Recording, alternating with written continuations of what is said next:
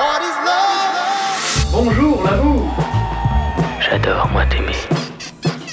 S'intéresser passionnément à un être. Au sens étymologique, curieusement, c'est souffrir.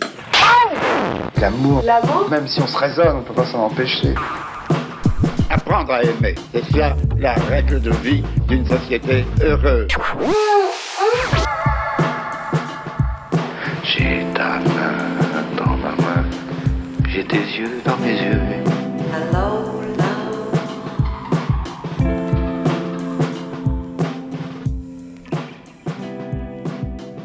Bonjour et bienvenue dans le podcast de l'amour. Un podcast où j'invite des gens que j'aime à parler d'amour pour tenter de comprendre ensemble ce que c'est. Parce que l'amour est par essence indéfinissable, qu'il touche au meilleur comme au pire de l'être humain, parce qu'il fait tourner le monde et que je suis persuadée qu'il nous sauvera. Parlons-en.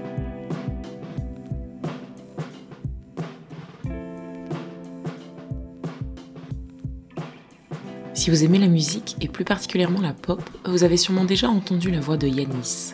Une voix douce mais puissante, suave mais profonde. Yanis, sa voix, c'est son drapeau, son arme, sa banderole. Yanis est multiple. Chanteuse, musicienne, activiste, femme trans non binaire, et j'en passe. Elle incarne et défend avec intensité sa vérité queer et sa vision profondément humaniste et libre des relations et des identités. Yanis, c'est un tourbillon de couleurs, de textures, une énergie vive, un rire qui fuse et beaucoup, beaucoup de tendresse et de sensibilité. Yanis consacre sa vie à chanter et mettre en musique des vérités et des parcours hors normes, hors cases. La seule norme qui vaille pour elle, c'est l'amour. Alors Yanis, comment on vit cet amour quand on est toi? Hi. Et c'est donc Ophélie Winter qui nous a rejoint. Bonsoir.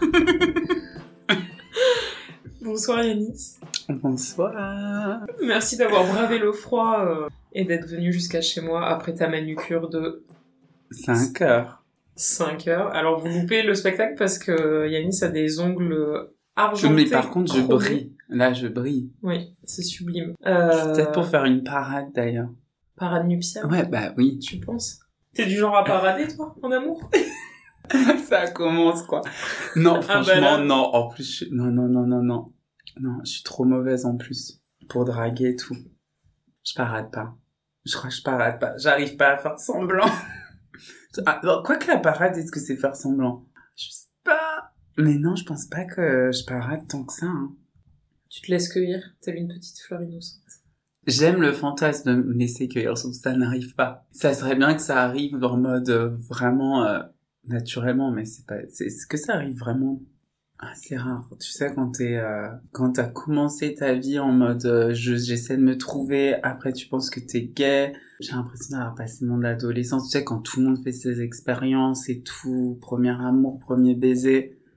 Je crois que quand tu es queer, tu passes pas par ces trucs-là en fait. Enfin, en tout cas, moi, à l'époque où j'ai grandi, c'était compliqué. Parce que t'as grandi à quelle époque, du coup? Au siècle dernier. Non, mais c'est vrai, je connais Non, pas mais je suis née en âge. 88, donc euh, bon, tout change tellement vite sur ces questions-là que euh, c'est vrai que la visibilité dans les séries, dans, dans la culture, elle était pas pareille. Et je pense que ça influençait vachement nos adolescences, quoi. Et je dis pas que c'est plus facile maintenant, parce que j'en suis sûre que c'est encore compliqué. Tu vois, il y a encore des histoires de d'une ado qui s'est suicidée parce qu'on l'insultait, elle se faisait harceler d'être lesbienne.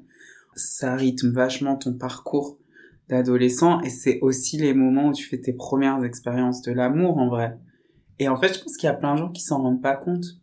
Moi, je me souviens, j'avais fait comme un deuil en fait de l'amour quand j'étais ado. Ah ouais. Ouais, et c'est fou, tu sais quoi d'ailleurs, je- euh, c'est marrant, j'y pense maintenant, mais euh, j'avais vu un truc sur ça se dispute, je crois c'était l'émission de De la rue sur France 2, un truc hyper... Ça se discute. Ça se discute. Ah Ça se dispute. ça se discute. Et il y avait un truc sur l'homosexualité, et ça m'avait traumatisé, je pense qu'elle avait genre 9-10 ans, en fait, il y a un mec qui disait qu'il était euh, du coup homosexuel, mais que du coup, pour euh, un peu euh, soigner le truc, il était devenu prêtre. Ouais. Et en fait, moi, Il ça avait vraiment employé le terme de soigner. Enfin, toi, Ouais. c'est comme ça que tu l'avais Ouais, et il y avait un côté, en fait, de, du coup, de s'abstenir de tout amour, sexualité, machin, et ça m'avait vachement marqué. Parce qu'en vrai, c'était la première fois que je voyais quelqu'un à la télé parler de ça. Parce que toi, à 9-10 ans, Ah ouais, j'étais déjà... Tu le savais euh, oh, bah, Dans le ventre de ma mère, je pense que j'étais déjà homosexuel. je pense que le moment où il a fallu sortir, j'ai fait mm, Girl, no, ah, je sors pas par là, moi. en vrai, moi, j'ai déjà des souvenirs de draguer et d'être attiré par des garçons à 3 ans, 3-4 ans, dans la cour de récré, en maternelle. En maternelle. Hmm. Je me souviens de mes premiers émois, tu vois. Mais c'était hyper naturel par contre. Et en fait, c'est fou parce que j'ai une mémoire très forte de cette période. Parce que j'ai, en fait, j'ai perdu ma mère quand j'avais 7 ans. Et du coup, j'ai toute la période entre mes 2 ans et mes 7 ans, j'ai des gros souvenirs parce que c'est une période hyper forte avec ma mère. Et je me souviens déjà d'être attirée par, euh, par les mecs. Enfin, les mecs. Les enfants, quoi, les gosses. C'est super bizarre ce que je suis en train de dire. J'étais un enfant, hein. J'étais un enfant. J'avais deux ans, trois ans. Oh my god, on parle d'amour et je, je ne bois pas d'alcool. Hein. Non, en vrai, j'avais ce souvenir d'attirance, ben, un peu comme tu peux avoir tes premiers amours et tout. Et ça me semblait complètement normal, en fait. Et au-delà du fait que c'était pour euh, des garçons, est-ce que tu te souviens, euh, justement, ces premiers émois, comment ça se manifestait euh, en toi? C'est juste trouver la personne mignonne et avoir envie bah, de l'embrasser ou c'est des trucs mignons comme je pense que la société entre en jeu vachement, les normes rentrent vachement en jeu et ça grandit plus tu avances. Et vers 6-7 ans, c'est plus possible. Enfin, tu sens que c'est un truc que tu dois cacher, qui est dangereux même.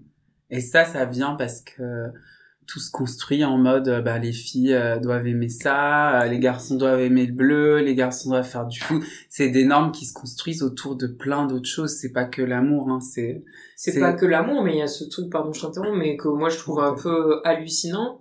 dès qu'on voit un petit garçon et une petite fille ensemble à la maternelle, ah bah c'est ton amoureux, c'est ton amoureux. Oui, c'est clair. Et et d'entrée on les met dans des, on plaque des espèces d'enjeux relationnels et amoureux sur les petits garçons et les petites filles alors qu'il nous viendra jamais l'idée de voir deux petites filles ensemble dire ah c'est ton amoureuse c'est ton amoureuse ou deux petits mecs c'est ton amoureux c'est ton amoureux.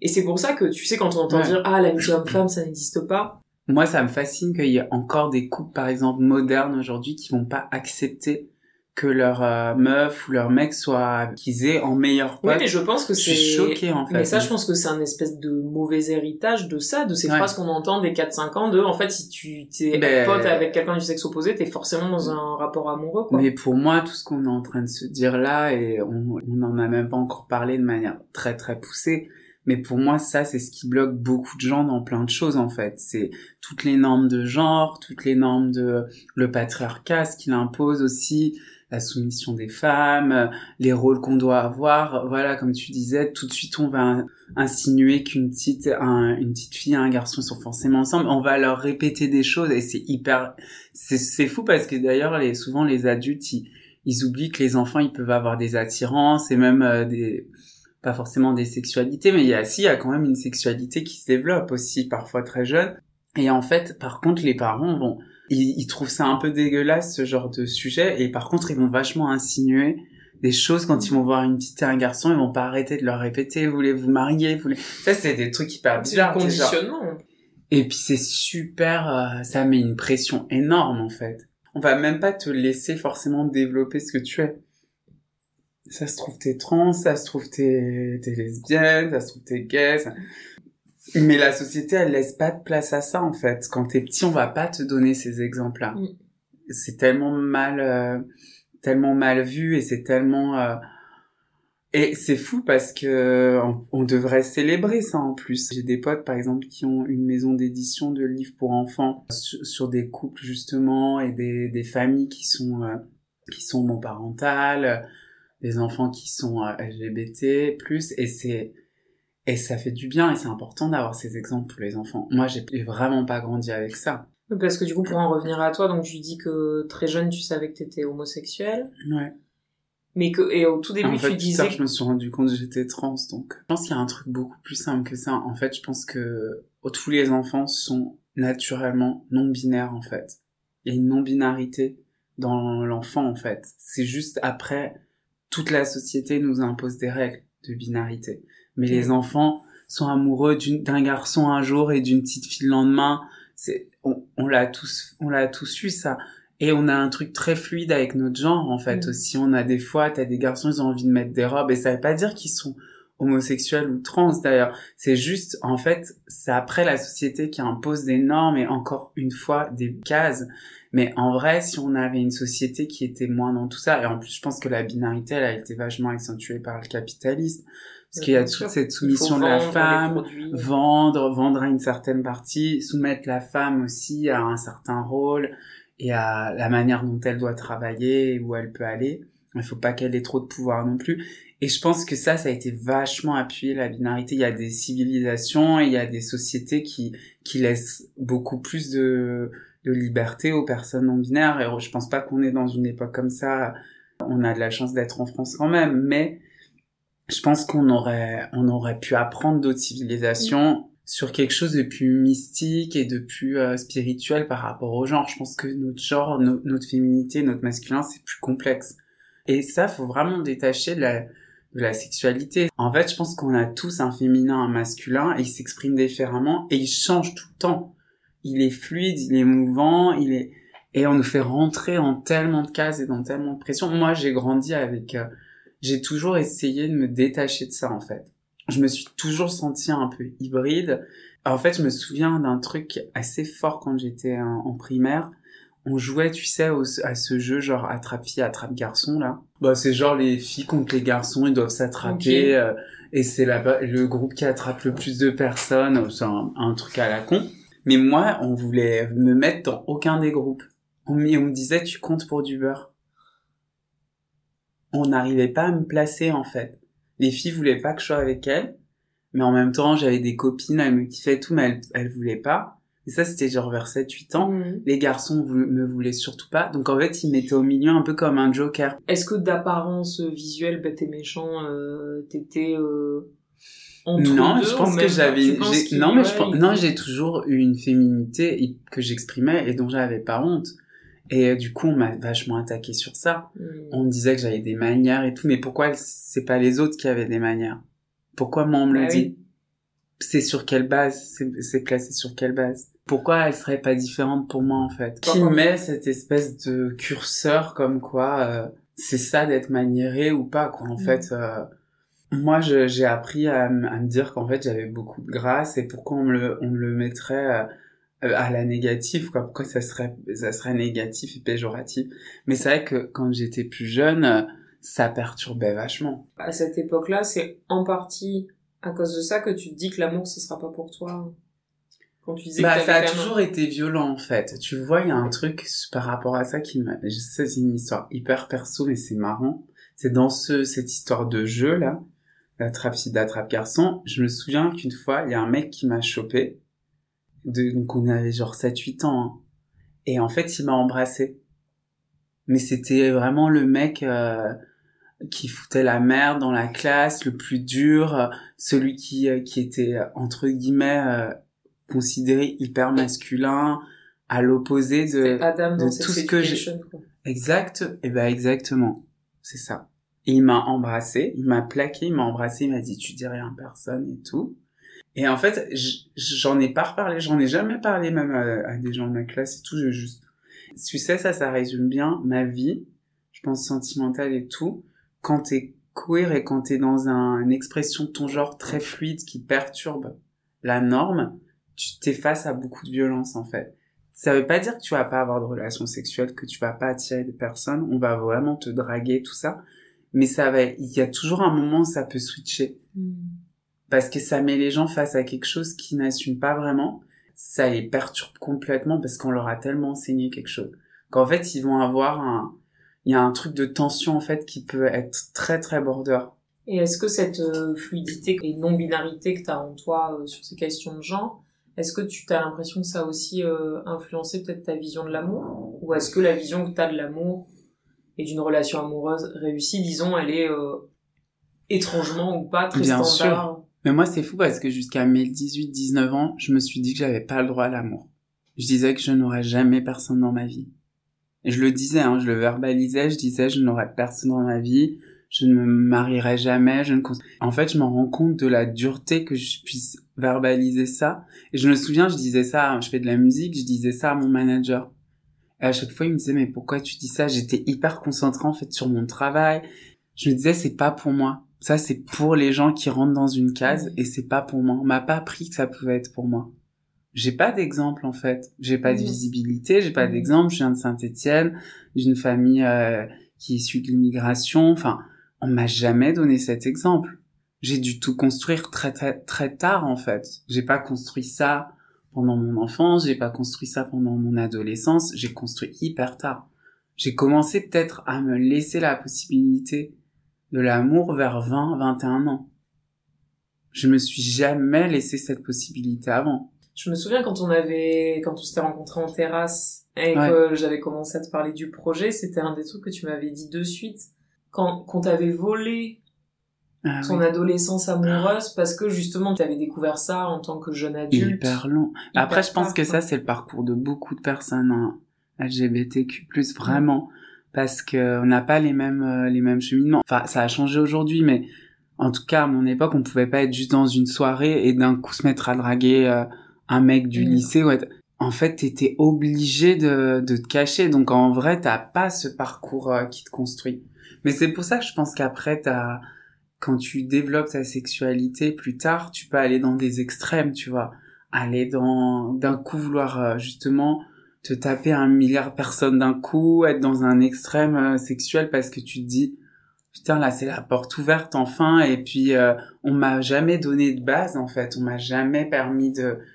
Tu vois, et c'est fou parce que j'avais adoré la série This Is Us. Mm. C'était sur euh, les années SIDA et tout du, euh, dans les années 90 et on a beaucoup mis la faute sur les personnes homosexuelles d'avoir eu des entre guillemets des dérives sexuelles et tout d'être dans une surenchère. Mais en fait c'est la faute de l'éducation et des parents. En fait on n'a jamais dit à ces personnes-là qu'elles pouvaient être aimées.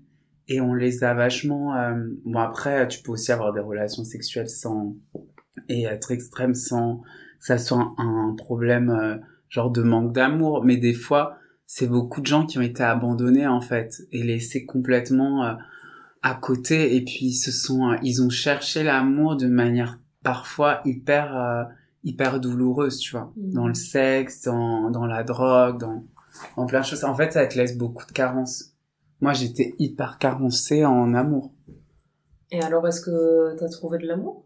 Ouais, j'en ai trouvé de plein de manières. J'ai rencontré des, des personnes où j'ai été euh, complètement amoureuse, ça c'est clair. Mais par contre, dans une, une personne, non. Mais plein de choses, tu vois. Il y a plein de choses qui m'ont donné de l'amour et c'est pas forcément que des personnes, c'est aussi euh, le fait de, de faire de la musique, c'est euh, beaucoup de, de choses, c'est aussi créer des choses oniriques, ça me permet aussi de me rapprocher d'une idée euh, de l'amour et de l'amour de soi aussi. Je pense que j'ai beaucoup travaillé aussi sur moi et je pense que c'est important d'apprendre à s'aimer et de... C'est un peu une chanson de Florent Pagny, ça, je. Apprendre à s'aimer. C'est apprendre à aimer. Ah, ok. Mais la première Aujourd'hui- étape, c'est apprendre à s'aimer. Aujourd'hui, je suis dans l'approximatif au niveau des mots. Non, mais tu t'es pas loin. Mais en vrai, ouais, ça faisait un peu vieille chanson française, quoi. Exactement. Mais en vrai, bon après l'amour c'est un peu une vieille chanson française. Hein. Non mais en clair je pense que l'amour ça c'est c'est plein de, de manières différentes de le trouver. Et c'est clair que je suis fière de là où je suis aujourd'hui dans le sens où j'ai réappris à faire confiance aussi. Et je pense que aimer, s'aimer soi, aimer les autres aussi, c'est réapprendre à, faire confiance et, et à lâcher prise, tu vois. Quand t'as vécu dans un truc où t'étais dans une insécurité, où t'as eu peur aussi, tu, tu développes vraiment des, ben, un manque de confiance énorme. Donc, euh, quand tu peux pas faire confiance, euh, c'est dur de rencontrer euh, des personnes et d'ouvrir son cœur, tu vois. C'est ça. Et est-ce que, euh, parce que je parlais de ça avec une amie trans l'autre fois, qui me disait que elle, elle avait de plus en plus de mal à relationner avec des personnes euh, cisgenres, parce que elle trouvait que c'était des réalités trop loin de la sienne, Mm. et en même temps, elle disait, ça, me- je crois que ça m'emmerde aussi de me dire que je vais pouvoir relationner qu'avec Mm. des personnes. Moi, je t'avoue, je me pose pas du tout cette question et après, j'ai été vraiment surprise. J'ai rencontré quelques mecs, genre, hétéros. J'ai été hyper surprise. Parce que je vais te dire un truc, je partais d'un gros a priori en me disant, putain, ça va être l'enfer. Je vais me faire super mal juger. J'ai super peur. Mais vraiment, je, je flippais, en fait. Parce qu'en fait, finalement, mes relations, je les ai eues qu'avec des, des, des mecs gays. Oui. Pour l'instant. Et en fait, j'ai eu ces rencontres avec des mecs hétéros et Depuis en... ton coming out Ouais. ou... Ouais, depuis. Et en fait, j'ai halluciné parce que ils m'ont vachement respecté. Et en fait, ils ont vachement embrassé ma féminité, entre guillemets, euh, beaucoup plus que certains mecs gays que j'ai rencontrés, où ça a été l'enfer. C'était pas du tout respectueux sexuellement, on n'arrêtait pas de me faire des reproches ou des pics, même au lit, des trucs comme ça. Alors que des mecs hétéros, en, en fait, ils, ils sont là aussi pour ça. Et même si c'était que des plans cul et que c'était que sexuel, en fait, il y avait mille fois plus de respect. Du coup, ils m'ont, ils m'ont donné encore plus confiance, en fait. J'étais là, ouais, en fait, c'est la personne féminine que je suis, elle attire aussi ces mecs-là et, et en fait, je sais qu'il faut pas se baser que sur ça, mais en vrai, ça m'a fait du bien à ce moment-là. Et j'ai assez de, de distance et de maturité pour aussi euh, savoir que j'ai pas besoin que de ça. Mhm. En vrai, je me suis dit, putain, en fait, on m'a plus donné là que je ne pensais euh, chez des mecs gays où je pensais que c'était acquis, tu vois Mhm. un truc d'ouverture euh, sur la fluidité, sur euh, le fait que tu puisses être féminin, masculin, peu importe.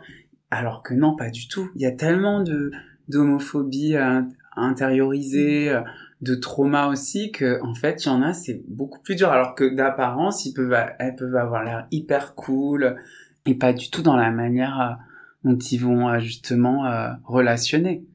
J'essaie de pas trop être dans un dans une recherche particulière et je pense que c'est vraiment une personne que tu rencontres en fait. Enfin, j'essaie pas de me dire il faut que je cherche absolument une personne qui soit genre queer ou trans ou pas cis, tu vois.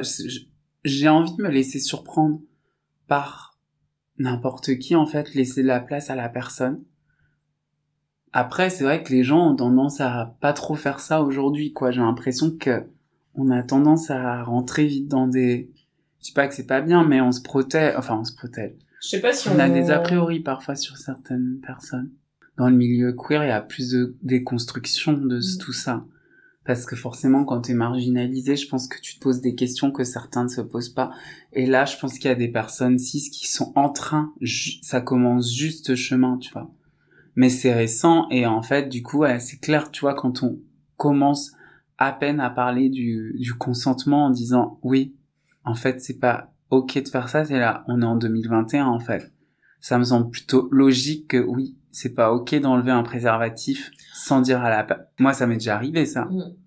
Ça m'est arrivé plein de fois. Et même moi, je, quand t'es dans le truc, t'as même pas le temps en fait de réagir. Tu te Mhm. sens coincé. Mhm. C'est chaud quand même. C'est chaud et c'est ouf que ce soit des questions qui qui viennent aujourd'hui quoi. Et est-ce que tu dirais euh, qu'à aujourd'hui, euh, t'as vécu ou peut-être en train de vivre euh, une grande histoire d'amour? Girl. Quelle grande histoire d'amour. Ou Ah, non, en vrai, en ce moment, euh, je- il se passe pas grand-chose hein. entre la pandémie et euh, la transition. Comment te dire?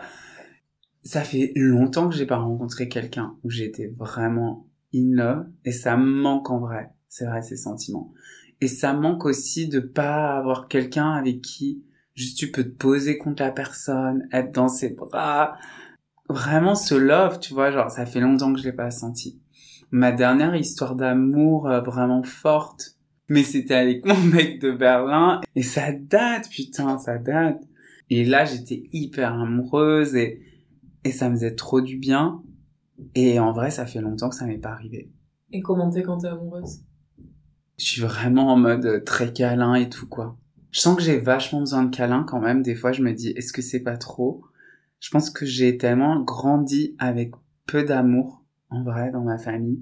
Et puis j'ai, comme j'ai perdu ma mère et tout assez jeune, en fait, j'ai, euh, dès qu'il y a quelqu'un qui m'aime, j'ai tendance à, à me dire, ouais, en fait, c'est incroyable, tu vois, d'avoir juste euh, le contact. De, j'ai pas grandi moi avec un père, euh, avec ma mère, avec euh, du vraiment quelque chose de tactile. J'ai tendance à être très tactile et plus câlin que sexuel d'une certaine manière. Tout, tout ne passe pas par la par la baise en fait pour moi. Quand c'est vraiment de l'amour, euh, peut-être que c'est pas la bonne manière de voir le truc, mais en tout cas, moi, je, sens que je vis comme ça, quoi. T'es musicienne, chanteuse? L'amour, les chansons d'amour, est-ce que l'amour, ça t'inspire J'aime trop les chansons d'amour. Bah, l'amour, ça inspire tout, ça inspire le... Enfin, moi, je, je crois qu'on est, on vit pour l'amour, en fait. on a l'impression d'être coincé dans un système parce que faut courir après l'argent, payer ses factures, faire sa life, faire sa carrière. Mais en vrai, en vrai, on court après quoi? On sait très bien après quoi on court. Une rencontre, quelqu'un qui va t'aimer, quelqu'un avec qui tu vas vivre des choses intensément. Je pense que tout le monde court après ça, donc évidemment, ça influence, ça influence la musique, ça influence euh, tout ce que j'écris. Et je pense que dans toutes les chansons, il y a toujours un peu de, il y a toujours cette histoire d'amour. Euh, et aussi de rejet, de différence. Enfin, moi, je parle beaucoup de ça dans mes chansons, tu vois, et c'est clairement lié à ben, un amour, parce que aussi il y a l'amour. Euh, l'amour, c'est plein de choses. C'est l'amour des autres, des gens qui t'entourent. Euh, c'est pas juste une relation à deux, quoi. Donc l'amour, la, la, première source d'inspiration. Hein. Mais après, on peut en parler tellement de manières différentes dans les chansons, même sans que ça soit évident, quoi. Mais euh, c'est pas juste euh, une chanson d'Edith Piaf, et elles sont très belles, les chansons d'Edith Piaf. Mais il y a plein de manières de, de parler d'amour, quoi. Et c'est vrai que nos parcours, toi, moi, je me suis rendu compte, euh, j'ai écrit par exemple là une chanson sur mon père et sur le fait qu'il m'ait rejeté, donc c'est aussi un manque d'amour, et, et je me rends compte que ces chansons-là, en, elles en français, et elles, ça n'existe pas en fait dans la chanson française. Il n'y a pas ces histoires-là. Nos histoires queer, elles n'existent pas. Il y en a quelques-unes. Il y a, il y a Bilal Hassani qui a fait des choses. Il y a Edith Preto, mais en vrai, c'est hyper absent encore. Et c'est important de raconter son, ces histoires. C'est important de les raconter de, de manière artistique. Et en vrai, c'est marrant, les gens tout de suite vont dire, ah, mais pourquoi encore pour, euh, pour faire de la com ou pour faire un espèce de truc? Et t'es là. Non, en fait, c'est juste des gens qui parlent de leur parcours. Pourquoi ce parcours-là sera interprété comme chercher à faire euh, les gros titres ou de la com, alors que quand un autre ou une autre artiste parle de de ce qui lui a permis de composer son album, une histoire d'amour ou une rupture, un truc comme ça, on va on va pas dire ça. En fait, nos parcours, c'est comme si on à chaque fois on en faisait trop pour être euh, absolument euh, visible ou quoi que ce soit. Non, c'est juste nos vies en fait. Puis c'est important. Enfin, en tout cas pour moi, c'est important.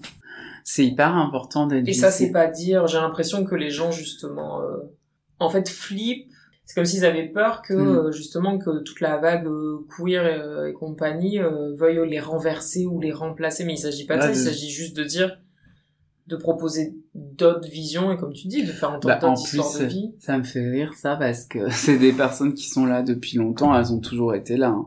les personnes tu veux dire queer en fait et, mm. c'est et elles ont été là de manière assez intense à tout tout le temps quoi donc qui ont créé, fait énormément de choses dans la société. Enfin, et en fait, ça me fait rire que cette peur parce que c'est juste le fait d'avoir enfin la parole, la parole dans des médias euh, peut-être plus mainstream et aussi euh, de faire passer des messages justement à des enfants. Bah là, tout de suite, ça fait peur. Mais moi, ce qui me fait peur, c'est justement ce dont on parlait tout à l'heure, d'imposer des normes à des enfants d'imposer à une fille ben, qu'elle doit aimer le rose et pas le reste et que sinon c'est la honte et ça devrait faire flipper ça en fait c'est ça il faut qu'on se batte contre ça ça aiderait tellement de personnes justement à se construire après de manière plus libre et de manière plus légère par rapport à toutes les rencontres amoureuses par rapport à la sexualité c'est comme parler de la sexualité c'est important moi j'ai jamais eu de de cours de sexualité où on évoquait les relations euh, entre hommes, entre femmes, euh, on parlait de personnes trans, ça n'existe pas. Mm. Hein. On parle juste de personnes hétéros et basta, quoi. C'est quand même ouf. Ouais. Tu peux pas faire un cours sur la sexualité et parler que de ça, enfin, c'est mm. complètement dingue. Je voulais juste Non, je pense que ça a changé, mais c'est marrant parce que t'as plein de gens qui crient à la propagande, qui crient à, à l'instrumentalisation des jeunes et tout, et c'est super dangereux. C'est ça. Mais c'est pas transformer des gens, c'est juste laisser les gens s'exprimer dans ce qu'ils sont profondément et leur dire que c'est ok. Mais tant mieux, il y aura des mecs masculins, il y aura des femmes qui voudront être hyper féminines et qui, ça sera des choix en fait. C'est des mmh. choix, mmh. des envies. Mmh. Moi, je parle juste de liberté et, et, tant mieux, il y aura un mélange, il y aura toujours un mélange en fait. On ne sera pas tous trans, on ne sera pas tous queer. Et puis si on l'était tous de toute manière, fuck off, ça va bien se passer. Hein. Juste pour revenir sur ton histoire d'amour euh, berlinoise, est-ce que tu veux nous raconter euh, la, rencontre, Elle est mignonne la rencontre en vrai. J'étais à Berlin parce que j'avais des amis qui faisaient un concert, donc on y était allé avec plein de potes et tout pour les voir. Et euh, en fait, après leur concert, avec un pote, on a décidé de sortir et on s'est retrouvé dans un petit bar hyper cool, un bar, euh, un bar queer. Et je vois ce mec sur le bar, sur le comptoir, tu vois. Je le vois et je, il y a un truc direct, genre d'attirance et je savais qu'il fallait que j'aille lui parler. Mais impossible, évidemment. Plus le truc était blindé, c'était un mini bar. Et hyper beau, hyper lumineux, je le trouvais hyper lumineux je me souviens encore de, de l'image que j'ai eue de lui, tu vois, genre, il y a un truc très solaire, très lumineux. Et en fait, euh, j'ai pas réussi à lui parler et on est parti de ce bar. Pourquoi t'as pas réussi? Ah parce que j'avais pas, j'ai pas confiance, j'avais pas confiance. Je suis trop mauvaise pour draguer. Je rigolais pas quand tu disais ça au début. Hein. Et en fait, euh, là, on part de ce bar. On va dans une autre soirée. Et là, je putain, c'est pas possible en fait genre je l'ai pas fait et je regrettais j'étais dans un truc de et du coup on retourne dans ce bar mais genre peut-être deux heures après tu vois et il était encore là et là j'y suis allée et là je lui ai parlé en fait je me suis assis à côté de lui et euh, je lui ai parlé et euh, je lui ai pris la main la folle she's intense tu veux un peu de drama tu veux un peu c'est pas genre, tu vois, tu as juste parlé à la personne, tu vois. Non, non, je lui ai parlé et c'est là que je lui ai pris la main. Genre en lui disant bonjour et tout. Et il est, en plus, lui, il vient des Pays-Bas, donc euh, c'est pas non plus une culture hyper dans le toucher et dans le... Mais j'avais envie de lui prendre la main parce que je me suis dit, il y a une connexion physique et je sais qu'en lui prenant la main, ça va sceller un truc un peu. Genre en mode il, il, va il va sentir ça. Mm. et, et c'est ce qui s'est passé hein, parce qu'après on est rentrés ensemble et puis après euh, on est resté ensemble pendant euh, je pense trois ans quoi. Ah ouais. ouais. Du coup relation à distance. À distance et moi bah après je passais ma vie à Berlin et à un moment j'étais plus à Berlin qu'à Paris et en vrai après euh, voilà j'étais jeune et plus jeune et j'avais beaucoup de choses à régler et en fait, le truc, c'est que je sentais que plus, plus il y avait de l'amour et plus ça me faisait peur aussi, tu vois. Il y avait le côté un peu euh, tendance à fuir, tu vois. De pas accepter, tu vois, que ça puisse être euh, de l'amour.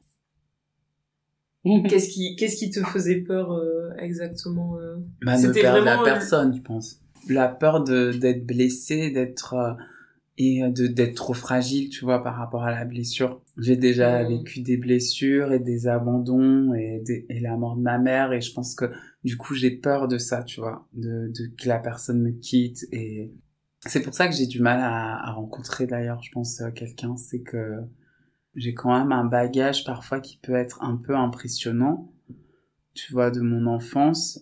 Je ne t'ai pas tout dit je pense que ça peut avoir un impact dans le quotidien. Et je suis quelqu'un d'hyper aussi indépendante en même temps. Je me suis construit de manière très très solitaire aussi. Mm.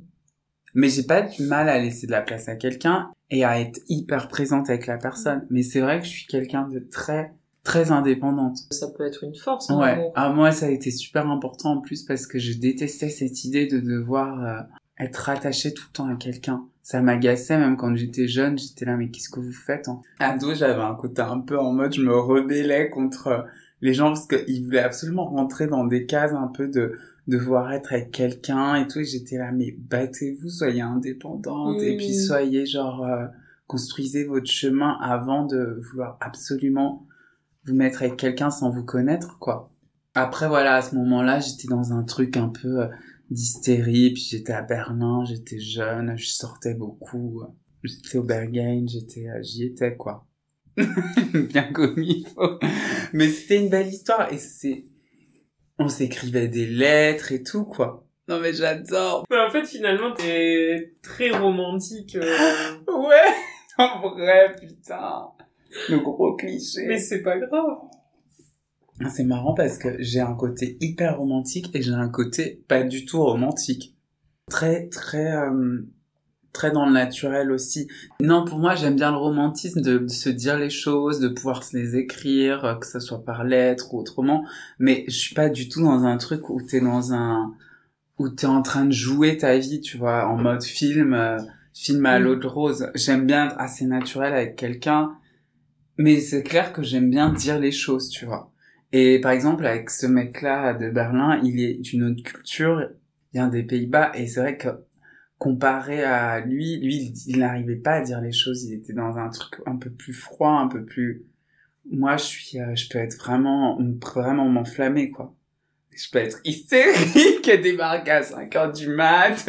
À cette époque, je le referais pas aujourd'hui, mais j'étais jeune, j'avais un truc un peu en feu, tu vois. Alors que les gens pensent que je suis hyper calme et tout. Ils m'ont pas vu euh, complètement amoureuse. Ah, J'ai un truc de passion, de feu, quoi. Mm. Et ça, ça dure. euh, Là, par exemple, avec lui, cette passion, ça a duré trois Mais- ans? Ouais, donc pour moi, l'amour, c'est tous les éléments, en fait. Il y a un peu, euh, il y a un peu tout ça. Il y a un côté très lié à la nature, quoi. Ça a duré trois ans, ouais. Après, on s'est quitté, quoi. On Mais je veux dire, trois ans où t'es resté aussi passionné. euh, Franchement, ouais. Et je l'ai revu il y a pas longtemps d'ailleurs. Cet été même, à Berlin, donc en août. Et euh, c'était c'était cool de se revoir euh, et c'était complètement un hasard en plus, donc Ah comme ouais. quoi. Et j'étais pas retourné à Berlin depuis en plus. Depuis la rupture. Ouais. Ça faisait combien de temps? En vrai, c'est une histoire. en- C'était, je pense, en 2014 quoi. Et ça t'a fait quoi de le revoir? Franchement, c'était cool parce que parce qu'on avait un côté euh, très apaisé et euh, beaucoup de respect et en même temps c'était agréable quoi. Il y a toujours Mm. il y a toujours une connexion forte, tu vois. Quand on s'est vu, on s'est pris dans les bras et c'était en mode euh, vraiment euh, tu ressens qu'il y a une connexion genre chimique quoi, presque dans le corps. Ça c'est beau en fait, c'est un lien à vie et ça je le sais que je l'aurai à vie ce lien. Je cherche pas à, à faire genre non, c'est fini et basta. Bien sûr, c'est fini, mais il y a une connexion genre euh, mystique qui sera là toujours en fait. Mais ça, ça s'appelle de l'amour. Ouais. Et pour moi, l'amour, c'est très mystique et c'est très... euh, Il y a quelque chose de très spirituel. Moi, j'aime bien voir la vie comme ça parce que je pense qu'on nous déconnecte vachement de ça, surtout dans la société dans laquelle on vit, à notre mystique, à notre côté justement, à pouvoir euh, enclencher les choses de manière à bah presque surréaliste. Enfin, pour moi, des fois, il y a des rencontres, des hasards, des personnes que tu croises à un moment où tu te retrouves à ce moment-là devant cette personne que tu vas recroiser deux jours après. Enfin, il y a des choses que t'expliques pas. Et c'est une mystique. Et je pense que c'est pour ça que l'amour passionne autant et qu'il n'y a pas de manière de définir l'amour par un seul texte, une seule chanson, une seule relation. C'est qu'en fait, c'est c'est un truc qui nous dépasse en fait, comme la mystique, comme la musique. Comme... Pour moi, la musique, c'est comme ça, tu vois. Il y a un truc. Des fois, l'inspiration, elle vient d'un truc que tu ne comprends pas. Tu peux bosser pendant des mois, il va rien se passer, et un jour, tu vas rien foutre, tu vas être au plus mal, et deux jours après, tu vas avoir la meilleure chanson. Il faut accepter ça, je pense, dans la vie. En fait, le truc, c'est qu'on ne peut pas tout maîtriser. On nous apprend à vouloir tout maîtriser, surtout aujourd'hui. Vous savez que les réseaux et tout, faut maîtriser notre image, notre truc. Et En puis c'est rassurant aussi de maîtriser. Moi, sincèrement, ça me, ça me rassure pas. Moi, j'aime, j'adore être dans, dans tout sauf la maîtrise. J'aime bien créer des chansons, des œuvres, mais après, ce qui se passe et ce qui, et j'adore être surprise de ce qui, de ce que ça va apporter. J'adore être surprise des rencontres, j'adore sortir et ne pas savoir ce qui va se passer. Les meilleures soirées, c'est celles que tu prévois pas. Pour moi, en fait, j'a- j'adore cet imprévu. Et c'est ça qui était dur pendant la pandémie, d'ailleurs. C'est le fait que tout est Mm. devenu hyper maîtrisé. On est rentré dans une espèce de routine hyper dure, quoi. Il y a plus de hasard, il y a plus de rencontres et il y a plus de, de surprises, en fait. Et euh, moi, j'adore les surprises et j'adore laisser la porte ouverte, justement, à toutes ces rencontres-là. Mais c'est marrant parce que le texte, le petit bout de texte, un tout petit bout de texte que j'ai choisi, c'est sur ça, en fait. Sur cette idée-là. Tu nous le liras tout à l'heure. Oui. Bientôt. Tu disais que, du coup, quand t'es amoureuse, euh, qu'il y a une forme de combustion, de feu, euh, ce feu amoureux, est-ce qu'il t'a poussé parfois à faire des folies? Ah ben oui, clairement. Bah ouais, enfin j'étais, j'ai aussi été super amoureuse d'un mec à, genre 20 ans. Et c'était quand même une période où euh, j'avais quand même pas mal réussi dans ma musique, donc j'avais des moyens aussi où, où je pouvais faire des choses. Et un jour, j'ai genre, euh, enfin, il était en Australie, en fait, il est parti en Australie, il, a, il est parti habiter là-bas. Et sur un coup de tête, je suis partie, quoi. Mais seule, tu vois. Genre, j'ai pris l'avion et j'ai passé 27 heures dans un avion pour aller le rejoindre et on s'est séparés en Australie. Il a pas apprécié le geste. Il a apprécié le geste. Non, non, il a grave apprécié le geste. C'est juste que ça matchait pas, quoi. Mais euh, je suis restée un mois et euh, on s'est séparés au tout début. Et c'était, c'était intéressant. C'était intense, quoi. C'était, c'était, imagine, quoi. Tu te retrouves à l'autre bout du monde sans personne, sans tes potes, sans... tu te sépares de, en plus, on était quand même très fusionnels, mais on s'entend bien, on s'est revus et tout. Mais c'est beau, j'aime raconter ce moment parce que je me dis, j'ai, j'ai créé ça, j'ai vécu ça. J'ai pris un avion, été à l'autre bout du monde pour le rejoindre. Et en même temps, j'ai adoré l'Australie, même si j'étais au bout du roule en train de pleurer à tous les coins de rue.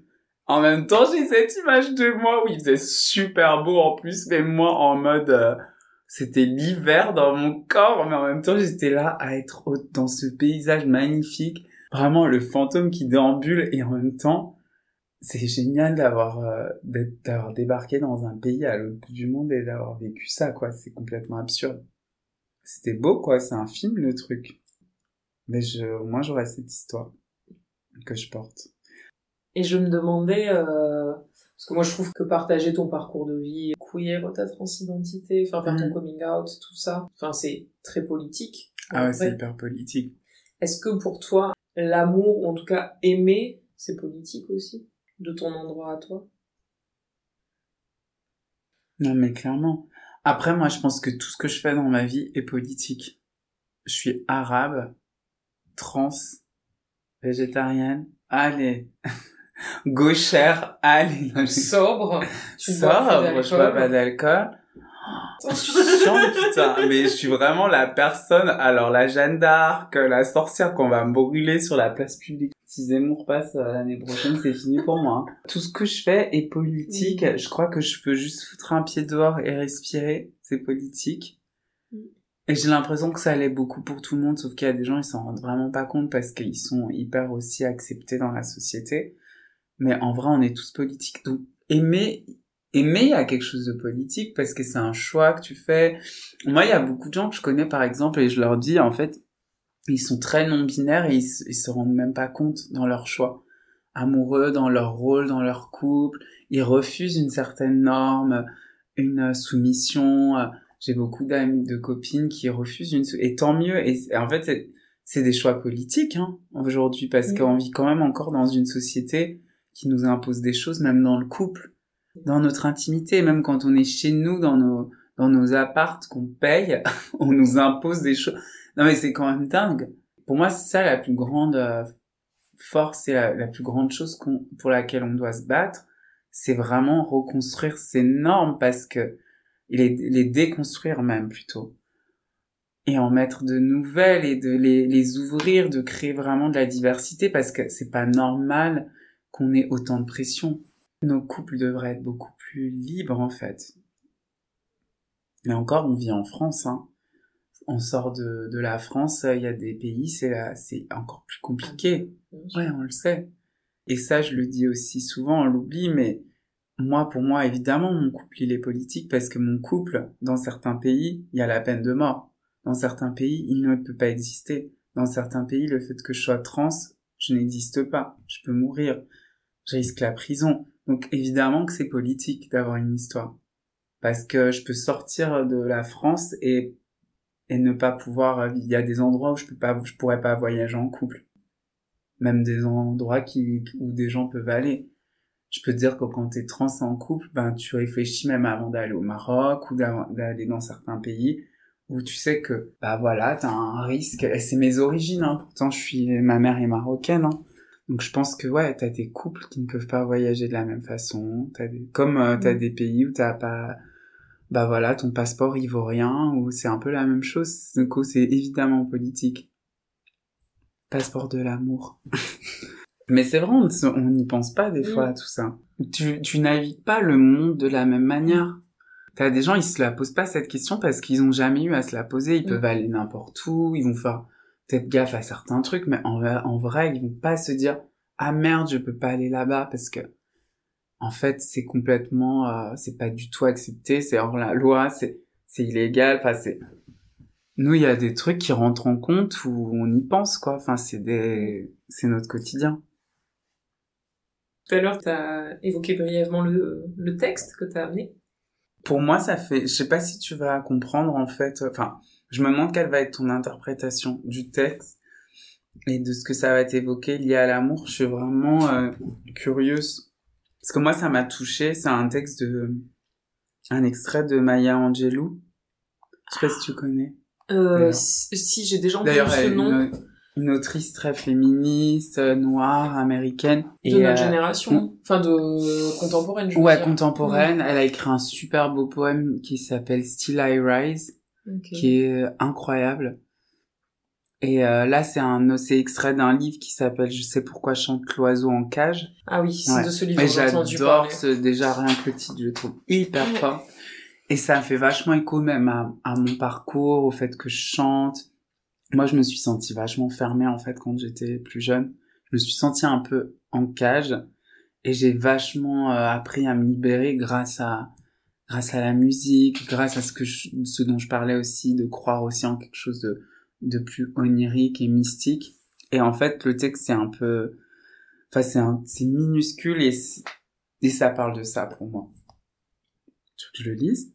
Bah oui, s'il te plaît. Un matin, au moment où je quittais la maison, elle me dit La vie te donnera exactement ce que tu y apporteras. Mets tout ton cœur dans tout ce que tu fais, prie et puis attends. Voilà. C'est euh, tout simple, c'est court, mais pour moi c'est l'idée de en fait l'amour pour moi c'est un truc que tu que tu nourris quotidiennement en fait. Et c'est justement ce dont je disais tout à l'heure de, de des fois de ne pas savoir où tu vas aller. Tu mets juste ton cœur dans quelque chose et il va se passer des choses que tu vas pas forcément maîtriser. Après l'histoire de la prière et d'attendre pour moi c'est j'ai l'impression qu'on vit aussi dans une société où on nous euh, on nous on nous force un peu d'être dans cette productivité dans ce truc de carrière et tout mais on oublie en fait de juste mettre son cœur et de faire des choses et de les créer et de les que ce soit même en amour tout ça et d'être sans que ça soit un... sans qu'il y ait un objectif en fait. L'histoire de la prière et d'attente pour moi c'est un... aussi se faire confiance tu vois être dans un truc de je vais pas être dans un surobjectif et dans une hyper productivité en mode j'ai mis mon cœur en fait. Donc euh, mon cœur il parle et il crée des choses donc là-dessus Merci beaucoup. merci Est-ce que tu voudrais rajouter quelque chose? Pas... j'ai l'impression que j'ai tout dit hein. Bah, merci beaucoup Yanis. merci C'était le 19e épisode du podcast de l'amour. Merci pour votre écoute. S'il vous a plu, si vous en voulez encore, n'hésitez pas à vous abonner. Et puis commentez, cochez les 5 étoiles du love qui nous permettront de sortir du chaos des algorithmes. Le podcast existe aussi sur Instagram sous le compte podcast de l'amour. Abonnez-vous, partagez-le, parlez-en autour de vous. L'amour, ça se répand. Ce podcast est réalisé par Cécile Fargue, produit par Lise Gervais. La composition musicale est de Jonathan Figoli et le visuel d'Émilie Fargue. À bientôt.